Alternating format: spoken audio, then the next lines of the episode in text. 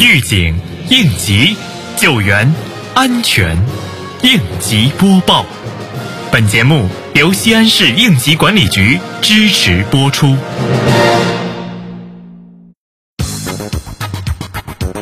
近日，市应急管理局对莲湖区迎十四运应急安全综合保障工程进展情况进行督导检查。督查组详细查看了相关工作资料，并就健全完善工作清单台账等工作提出意见。同时，督查组前往北关正街华润万家超市进行实地检查，查看了超市消防设施器材配备、应急出口安全通道畅通等情况，并检查了超市的安全管理规章制度、岗位安全。责任落实、应急预案编制演练等内容，对检查中发现的问题提出整改意见，要求企业迅速落实整改到位。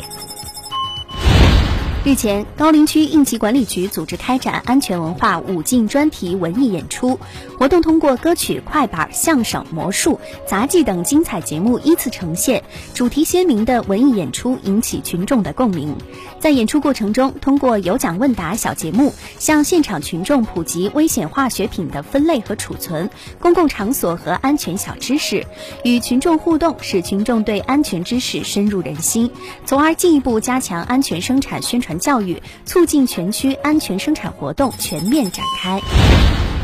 近日，蓝田县应急管理局对陕西省天然气股份有限公司西安分公司蓝田段长输管线开展安全检查工作。检查组查看了员工安全教育培训、应急预案演练、值班值守、隐患排查、巡查巡检、高后果区安全告知牌等，对发现的问题要求企业进行立即整改。检查组强调，企业一定要绷紧安全生产这根弦，切实增强安全生产主体责任，对关键领域和重要岗位实行全员、全过程、全方位、全天候安全管理。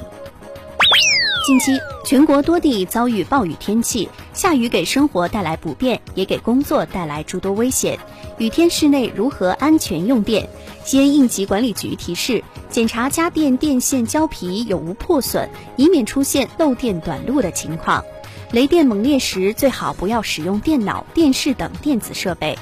雷雨天关好门窗，如不慎家中进水，应当关闭总电源，防止线路遭水浸泡，发生短路和放电事故。雷雨停止后，电器发生过问题的话，应及时向相关资格人员对线路进行检查，确认电路安全。感谢收听本次应急播报，我是小陈。